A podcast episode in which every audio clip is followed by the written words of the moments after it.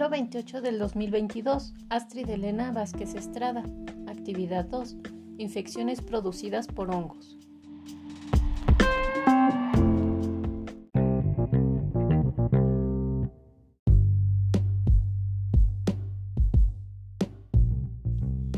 Las micosis sistémicas afectan al menos un órgano interno del sistema respiratorio, pero pueden invadir otros más y comprometer la vida del paciente. Son hongos eucariotas. En su pared celular hay glicoproteínas de acción enzimática que facilitan su adherencia y su alimentación. De acuerdo al Ministerio de Salud de Paraguay, se trata de hongos dismórficos, como levaduras y filamentosos. Eh, estos se introducen principalmente en los organismos de mamíferos por vías aéreas por inhalación. dimórfico implica que se altera su morfología, tiene su fase miceliar con hifas y esporas y su fase levaduriforme con células ovales. Su reproducción es asexual mediante blastosporas. Se alojan en tejidos por su riqueza nutritiva. La temperatura ideal para vivir es a 37 grados centígrados. Los hongos levaduras pueden enfermar a humanos sanos, en tanto que los hongos filamentosos, al tener contacto con personas cuando su sistema inmune está deprimido o comprometido en situaciones de enfermedades autoinmunes, se verán más perjudicados las personas. Una vez en el hospedero, primero ocurre una infección a nivel pulmonar, regularmente asintomática, luego viene la diseminación hacia sangre y así logra afectar a otros órganos.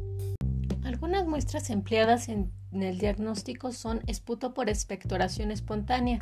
Se obtiene en ayunas previo aseo bucal con toma de sangre de 10 mililitros para análisis serológicos. Se requiere tener tres muestras seriadas de días sucesivos. Esputo inducido. Secreción traqueal obtenida por sonda de aspiración, sea por traqueotomía o por tubo endotraqueal. Lavado bronquial o de región bronquioalveolar. Análisis de líquido pleural, acítico, pericárdico y sinovial. En muestras de lesiones en mucosas se realizan biopsias y se adicionan gotas de SF estéril. En caso de muestras de lesiones en piel, puede ser eh, de herida abierta o cerrada o profunda. Para su diagnóstico, se puede realizar el análisis mediante un análisis directo por microscopía con o sin agregados colorantes como el azul de lactofenol, blanco colcafluor, giemsa o Wright o tinta china para Cryptococcus. El cultivo es ideal para efectuar estudios de sensibilidad y para determinar factores de virulencia.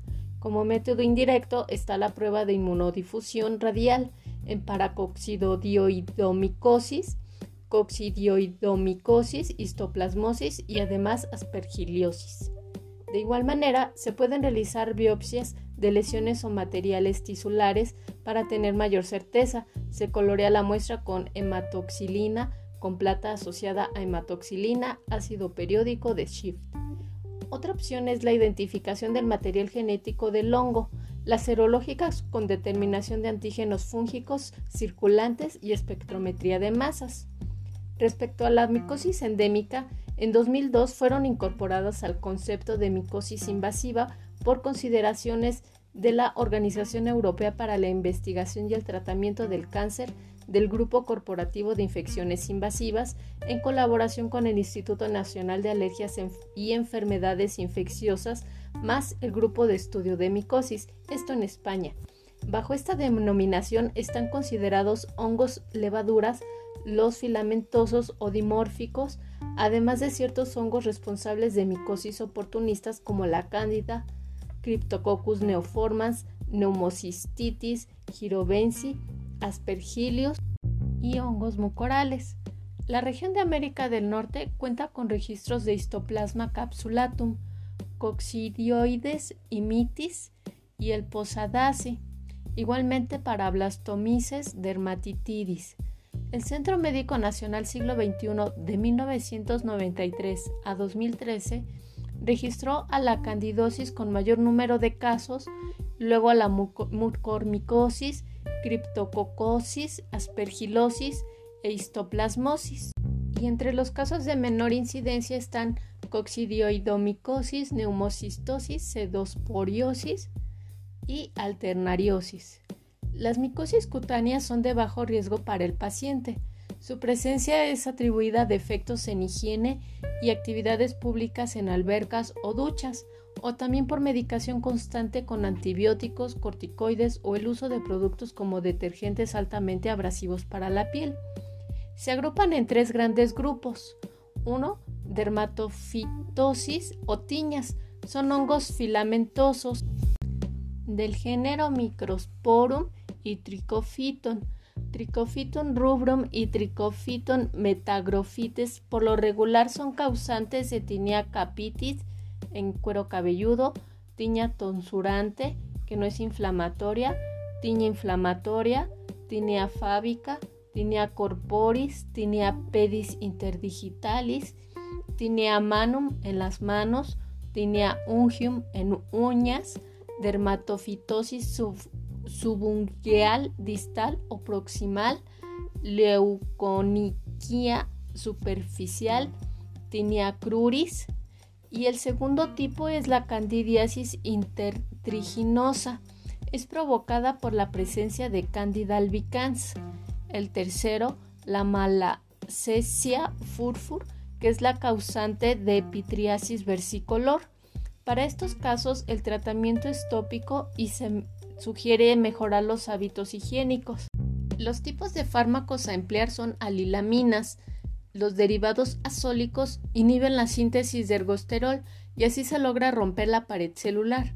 Morfolinas, que también es un antibiótico, el ciclopiroxolamina, que es derivado de la piridona, el tolnaftato, que es adecuado para casos de candidiasis, la anistatina, que se usa para cándida y en zonas mucocutáneas, el sulfuro de selenio, y hay antibióticos sistémicos como la anfotericina B, glicerofulvina, ciclopiroxolamina, derivados amidasolínicos como el ketoconazol, itraconazol y fluconazol.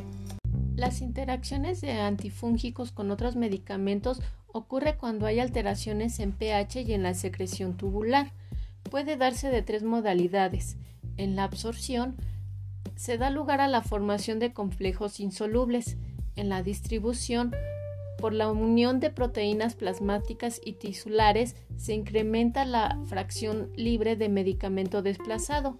Ello puede incrementar la actividad farmacológica o la toxicidad del activo.